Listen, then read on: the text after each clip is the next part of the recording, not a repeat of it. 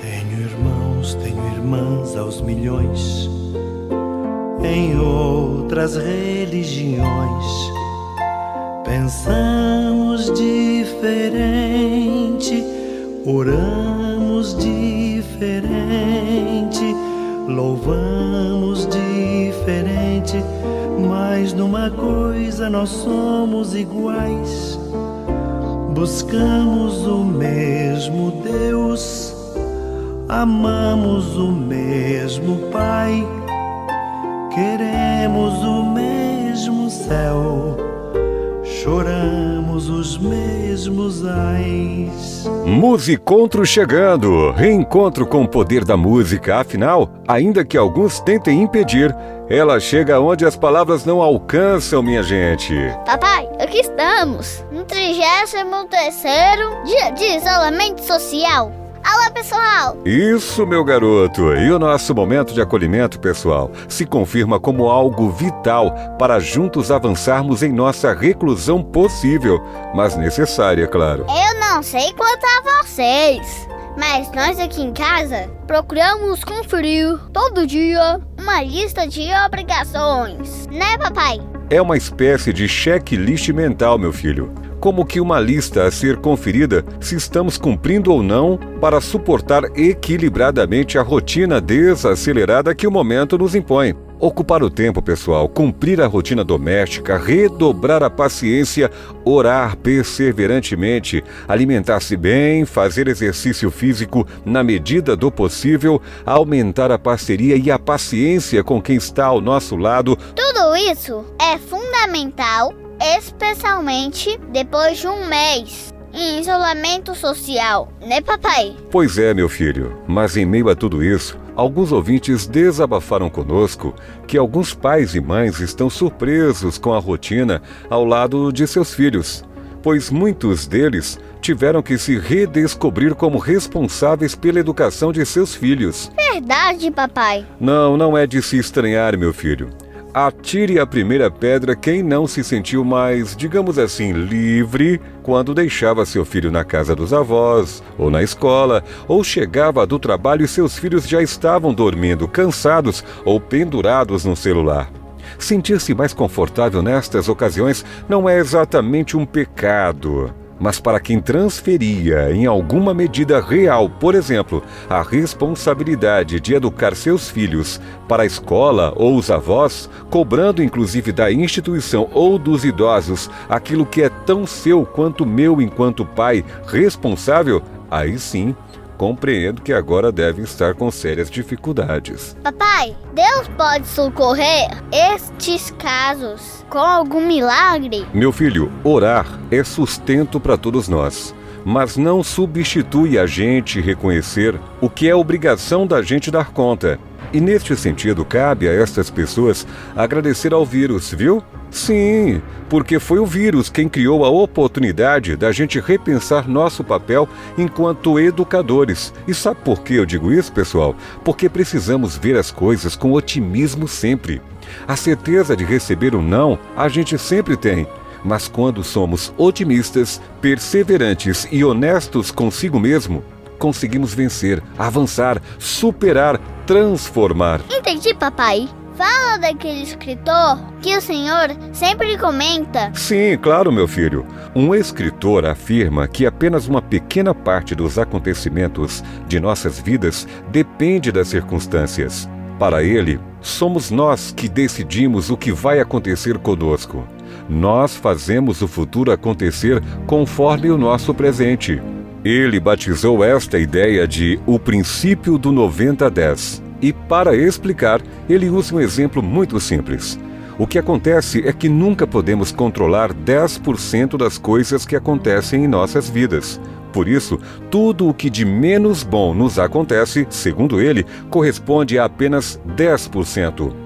Os outros 90% são o resultado de nossas reações ou seja, o resultado de como nos comportamos em um momento de estresse que não podemos controlar. Papai, então, este momento de acolhimento é apenas 10% do que oferecemos aos nossos ouvintes. E os 90% é o que eles fazem com o que, que eles ouvem. Garoto esperto você, hein, menino? É isso aí, pessoal. A gente não podia evitar as consequências desta pandemia em nossas vidas, mas podemos controlar a nossa reação dia após dia diante da realidade que ela nos impôs. Ah, e só lembrando que filhos não pediram para nascer, mas são responsabilidades unicamente nossas e para sempre.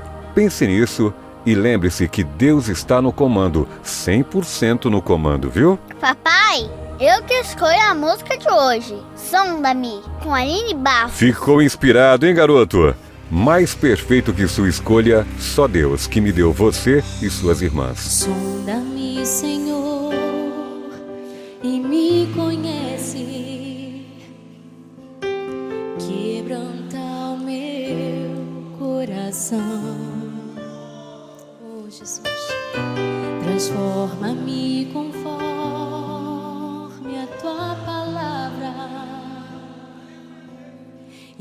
e enche-me até que em mim